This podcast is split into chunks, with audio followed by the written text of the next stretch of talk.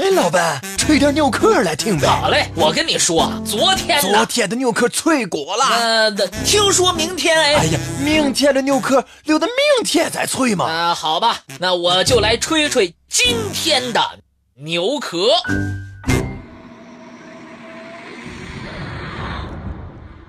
古代帝王总会有一个愿望，希望自己江山永固。执掌天下的权力能传于永世，这可能就是俄国沙皇彼得大帝酷爱钻石珠宝的原因吧。彼得大帝为了保护珍宝，在18世纪初颁布了一道专项命令。命令的内容是告诫国人不能随便变卖自己家中的首饰和其他珍贵珠宝。达到一定级别的珠宝，只能由皇家收购。除此之外，彼得大帝把搜寻珠宝的眼光放大到了世界范围。很多对其有所求的小国常常投其所好，纷纷送上自己国家的上好珍宝。彼得大帝在自己的寝宫。圣彼得堡东宫里修建了一座专门收藏自己珍宝的建筑。后来，这个神秘的大楼被称为钻石库。继彼得大帝之后，女皇叶卡捷琳娜二世也痴迷于珠宝的收藏。世界上没有不爱钻石的女人。叶卡捷琳娜二世。则是最爱的那一个。他对钻石的迷恋可以称之为疯狂。他对制作钻石的工艺以及镶嵌的工艺要求极高。他每天佩戴的价值不菲的钻石，并且每天各有不同，花样时常翻新。在有这样嗜好的统治者统治下。当时出现了很多非常出色的俄钻石切割专家，他们精湛的工艺水平让后世称奇。据说，皇宫侍卫队的一个总领队，就是因为及时夸赞了女皇的钻石漂亮，被升为总管的。进贡最好的钻石，成为大小官员们一条晋升之路。在女皇的生日宴上，收到的礼物中有一半以上是钻石。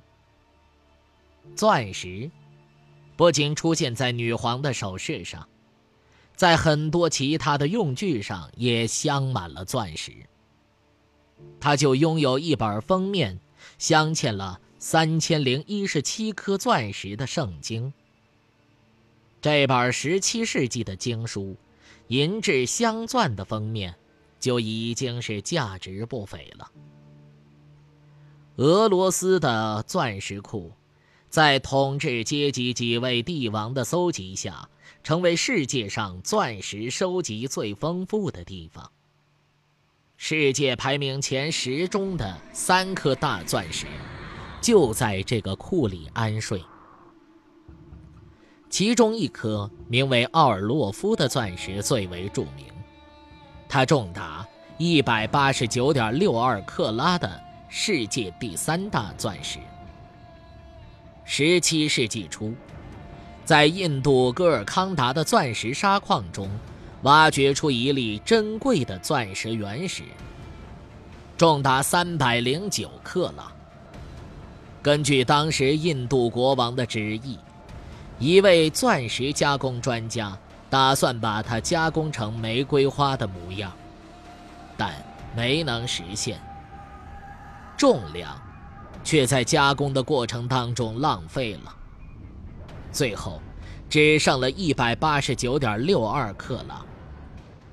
之后，这颗稀世之珍成为了印度赛林加神庙中婆罗门神像的眼珠。一七三九年，波斯国侵入印度。这颗钻石被掠夺之后，成为波斯国王宝座上的装饰。之后，钻石被盗，辗转落入一位亚美尼亚人手中。再之后，这颗钻石先被存入阿姆斯特丹的一家银行，后来为俄国御前珠宝匠伊万辗转购得。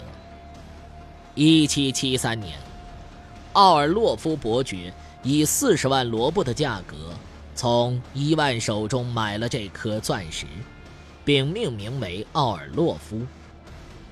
在女皇叶卡捷琳娜二世的命名日，伯爵把这颗钻石双手奉上，而后，奥尔洛夫被镶嵌进雕花的纯银座里。最后出现在俄罗斯权杖的顶端。这颗传奇的钻石，让权杖散发出更加摄人的威严。从此，钻石库中多了一颗最重要的藏品——奥尔洛夫。除了奥尔洛夫之外，还有很多顶级钻石在钻石库中，比如。曾经是印度皇冠装饰品的保罗一世，拥有绝世的紫红色和一百三十点三五克拉的超级重量。曾经同为波斯王冠上镶嵌品的重九十九点五二克拉的波斯沙皇，也被收入沙皇的钻石库。钻石沙鹤，重量不是很出众。只有八十八点七克拉，但是它的上面刻有文字，成为世界钻石的一绝。这颗钻石最初的诞生地也是印度，后来辗转到了沙皇的手里。这个钻石每到主人手中，就会刻上新主人的名字。它的三个晶面。已经分别刻上了三个国王的名字。因为钻石特别硬，想要刻字非常困难。这块宝石刻字的过程是这样的：工匠先从钻石上磨下一些极细的粉末，再让极为尖细的物体蘸取这种粉末，为这颗钻石刻字。沙鹤。原来的重量是九十五克拉，经过几次刻字之后，变为了八十八点七克拉。一八二九年，俄罗斯驻波斯大使非正常死亡，沙皇大怒，威胁波斯。为了息事宁人，波斯派遣王子霍斯列夫·密尔扎。携带国宝沙赫到圣彼得堡谢罪。当时，饱经沧桑的沙赫的价值确实能够抵挡一次战争。从此之后，沙赫就一直留在了俄国。沙皇钻石库中单独一颗大钻石就足以让世人惊叹，可想而知。用上千颗钻石镶嵌而成的大皇冠，是何等的流光溢彩、举世难见。这简直就可以称为钻石大荟萃。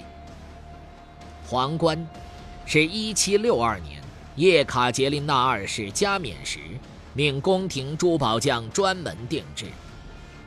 整个王冠重一千九百零七克，上面共镶嵌了。四千九百三十六颗钻石，共重两千八百五十八克拉。其中最重要的十几颗主钻，是从当时欧洲国王的王冠上收集而来。王冠顶端镶嵌的是世界上最重的一颗三百九十八点七二克拉的尖晶石。长期以来，专家们大多以为。这是颗红宝石，后来才知道，原来是颗稀有的尖晶石。俄罗斯有著名的必须保护的七颗宝石，这颗尖晶石就是其中之一。值得一提的是，这颗尖晶石其实是俄国人以两千六百七十二卢布从北京购买的。钻石库的珍宝根本不能用传统意义上的市值来计算，它是俄罗斯国家财富的象征。但是，这批珍宝并非一直完好无损。一九一四年，第一次世界大战爆发。这批钻石立刻被转往了莫斯科克里姆林宫，但由于走漏了风声，在转移途中，很大一部分珍宝流失了。据说，大约百分之七十五的零散钻石和宝石流入了民间。二战时，俄国也流失了很多的稀世珍宝，包括我们曾经提到过的琥珀屋。